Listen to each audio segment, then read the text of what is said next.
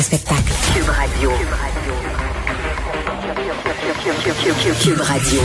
En direct à LCN. Vous regardez LCN. Bonjour, Pierre Nantel à Cube Radio. Salut Pierre. Bonjour Jean-François. Je peux te dire que ça réagit beaucoup sur notre page Facebook. Le Québec Matin, c'est unanime. Les gens ne comprennent pas pourquoi on n'interrompt pas les vols, les liaisons avec l'Inde, alors qu'il y a des vols chaque jour qui entrent de Delhi avec des gens infectés. On a 39 cas au moins en Colombie-Britannique et qu'on a eu le premier enregistré au Québec. Puis on comprend parce que tout le monde au Québec, on se rappelle très bien de l'insistance du gouvernement du Québec et de finalement, comme il n'y avait pas d'action, c'est Valérie Plante qui est allée avec les équipes de la santé publique de la ville de Montréal accueillir les gens qui arrivaient de voyages internationaux pour leur dire que ben, il y avait un protocole à suivre avec le peu de coercition que ça pouvait comporter, il n'y avait pas de réglementation qui émanait de, de, de, Transport Canada, ni des douanes, euh, ni de, bon. Alors c'était très très complexe de comprendre comment expliquer ce, ce, ce laxisme à l'époque. Bon, peut-être qu'à l'époque, on pourrait dire qu'on ne connaissait pas toute l'ampleur de ce qui s'en venait. Aujourd'hui, on sait très bien à quel point c'est un, variant qui est dangereux. Et évidemment, tout le monde actuellement s'inquiète grandement puisqu'il y a beaucoup, beaucoup de gens, comme tu dis, 29, euh, 29 euh, cas de variants, 39, pardon, qui ont été identifiés du côté de, Victoria.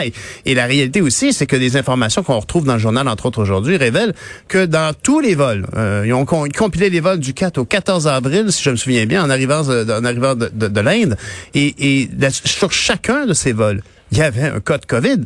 Alors, comment peut-on tolérer cette espèce de mollesse-là? Moi, personnellement, en tout cas, je, comprends mm. que ce n'est pas la seule solution, puisque déjà, il y en a quand même pas mal de gens qui sont arrivés, puis on a des échanges courants avec l'Inde, puis c'est pas simple, je comprends, mais c'est pas simple, mais c'est drôle. L'Angleterre l'a fait, elle. Pourquoi est-ce qu'on pourrait pas le faire? C'est ça. Il faut mettre toutes les chances de notre bord, comme on dit. Ben oui, absolument.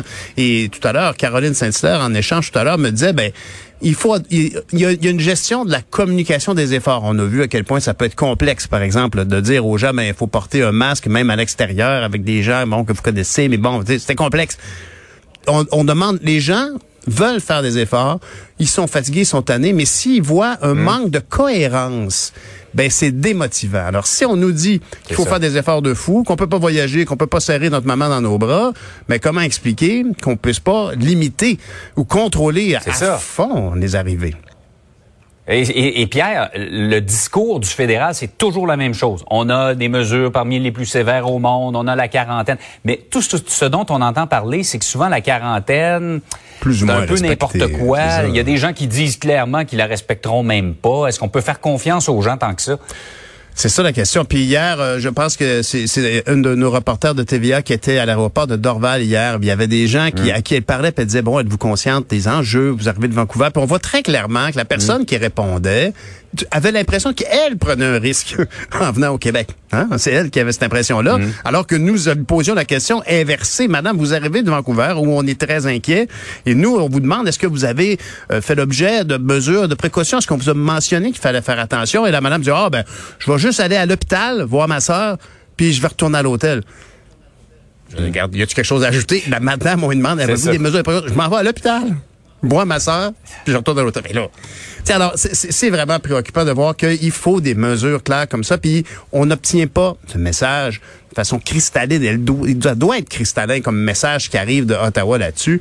Les gens euh, sont vraiment contrariés de ça, puis j'entendais certaines personnes évoquer à quel point les liens avec euh, l'Inde sont majeurs là, on a, et, que bien évidemment, euh, faut se rappeler, on, on s'en rappelle pas toujours, l'essentiel de nos médicaments arrive de l'Asie, arrive de l'Inde et de la Chine. Bon, effectivement, le médicament se transporte pas sur une boîte de carton, on s'entend là-dessus. Mais mm. ceci dit, euh, on, on peut pas fermer les frontières comme ça. Il y a 25 000 camionneurs qui traversent aux États-Unis du Canada tous les jours.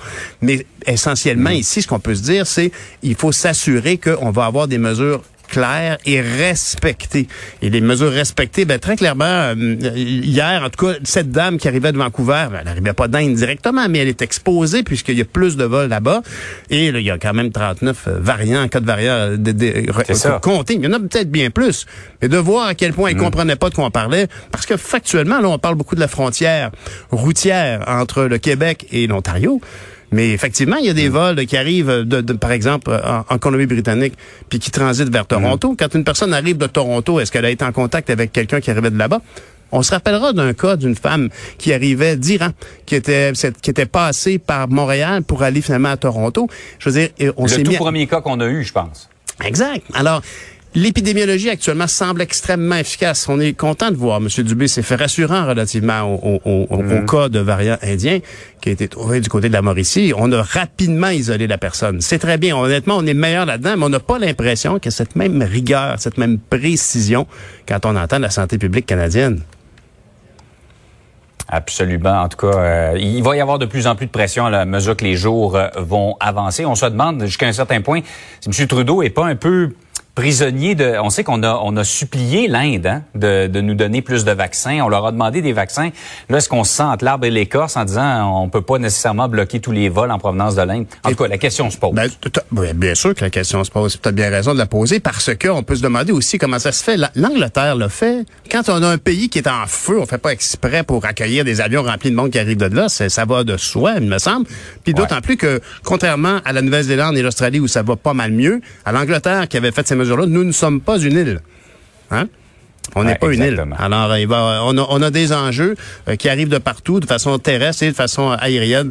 Alors, il faut s'assurer de faire des gestes là-dessus. Puis, je terminerai en, évoquant quand même qu'il y a peut-être même de la politique dans tout ça, parce que c'est un petit peu ça qui, qui euh, colore la gestion de la pandémie. Au Québec, ça n'a pas été le cas. M. Legault est bien en selle.